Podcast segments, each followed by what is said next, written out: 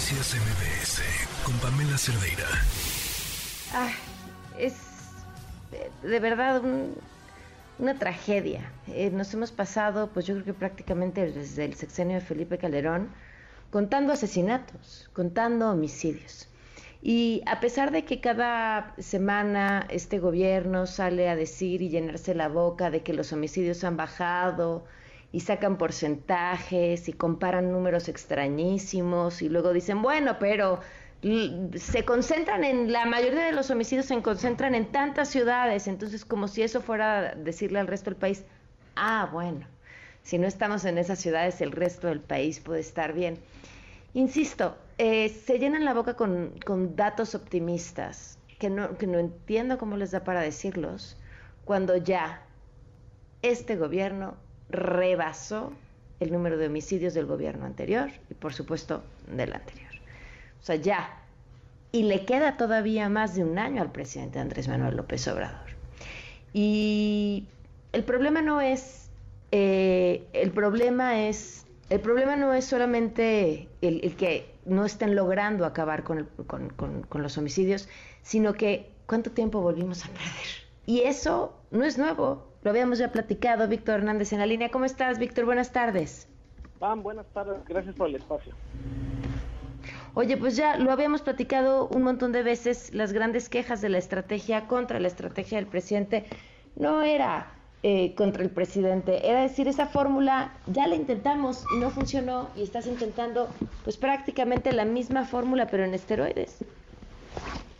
Así es, Pam, lo advertimos en múltiples ocasiones en, este espacio informativo y creo que hasta podríamos armar un collage de todos los diferentes momentos, incluso desde antes de que empezara el sexenio, donde advertíamos que a la misma estrategia le van a seguir los mismos resultados y ya hoy por fin rebasamos el umbral que en ese lejano 2018 advertíamos que se iba a rebasar, que es eh, el de los homicidios. El presidente Enrique Peña Nieto entregó utilizando números redondos, 150 mil homicidios en, total de toda su administración. Ya el presidente López Obrador había rebasado a el del presidente Felipe Calderón y pues bueno, hoy rompe una marca con la tendencia actual. Eh, podríamos esperar más o menos eh, eh, otros 25 o 30 mil homicidios de aquí a que termine la administración y pues al final lo que nos refleja son las mismas tendencias. Hay una correlación entre el despliegue de militares en las calles y el incremento de la violencia homicida. Eh, los periodos donde incrementa el despliegue militar, como por ejemplo la administración del presidente Calderón o la administración del presidente López Obrador, vemos claros eh, incrementos en los totales de homicidios y pues el único periodo donde sí hubo una reducción notable de personal militar en las calles, que fue la primera mitad del sexenio del presidente Enrique Peña, son los periodos en donde hemos tenido menos homicidios y sin embargo pues nos seguimos eh, haciendo de la vista gorda frente a la evidencia estadística de que más militares en las calles no es la solución. Eh, y mucho tiene que ver con el tipo de labores que están haciendo los militares. El INEGI nos reporta eh, en sus censos de seguridad pública que la Guardia Nacional no está realizando detenciones. En números totales, la Guardia Nacional hace muchísimas menos detenciones que la Policía Federal, no porque ese indicador por sí mismo sea la medida mágica, y tampoco queremos que se empiecen a fabricar culpables, pero eh, si nosotros vemos en proporción la cantidad de carpetas de investigación, de detenciones, de aseguramientos que hacía la Policía Federal, pues sí se lleva de calle a la Guardia Nacional porque precisamente eh, la debilidad del ejército, que, que, es el que integra el 80% de la Guardia Nacional, es que justo no tiene esa capacitación jurídica legal para litigar los casos, para explicarle a un juez por qué detuvo a X persona. Y es de verdad una tragedia, es un sexenio perdido en materia de seguridad, un sexenio que lo advertimos desde el inicio que iba por la ruta equivocada y ya estamos viendo otra vez las alertas rojas. Eh, de todos los partidos, de todos los colores, todavía no hay una propuesta seria de desmilitarización. Vemos las críticas, vemos eh, los litigios en la Suprema Corte para tumbar la militarización, pero yo ya estoy escuchando a varios personajes decir, solo un sexenio más, préstenme a las Fuerzas Armadas un sexenio más y ahora sí vamos a empezar a fortalecer nuestras policías locales. Esa ha sido la cantaleta de los últimos 16 años Ningún presidente se ha tomado en serio la construcción de policías locales fuertes y yo ya estoy viendo otro sexenio perdido en estos discursos. Si su candidato no le ha presentado a usted, amigo Radio Escucha, una propuesta para el 2 de diciembre empezar a desmilitarizar el país y le pide argumentos provisionales de ya merito otro sexenio, esa es alerta roja. Ese es el discurso que nos han vendido las últimas tres elecciones.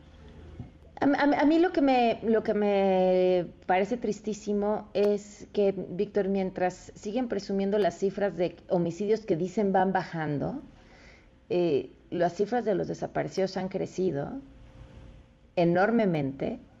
Hay una intencionalidad de no identificar a los desaparecidos porque aumentaría automáticamente la cifra de los homicidios y dejaría en claro que la estrategia no sirve pero mientras sean incapaces, y parece que así lo van a hacer, de reconocer que la estrategia no está funcionando, pues no tienen un solo incentivo para cambiar. Sí, y no solo las cifras de desaparecidos, Pam, porque en los últimos meses la sociedad civil lo ha estado reclamando en diversos foros. Ha habido unos cambios inexplicables en los registros de la incidencia delictiva. Por ejemplo, nos dicen que X número de homicidios han bajado, pero coincidentemente incrementan las estadísticas de otros delitos contra la vida.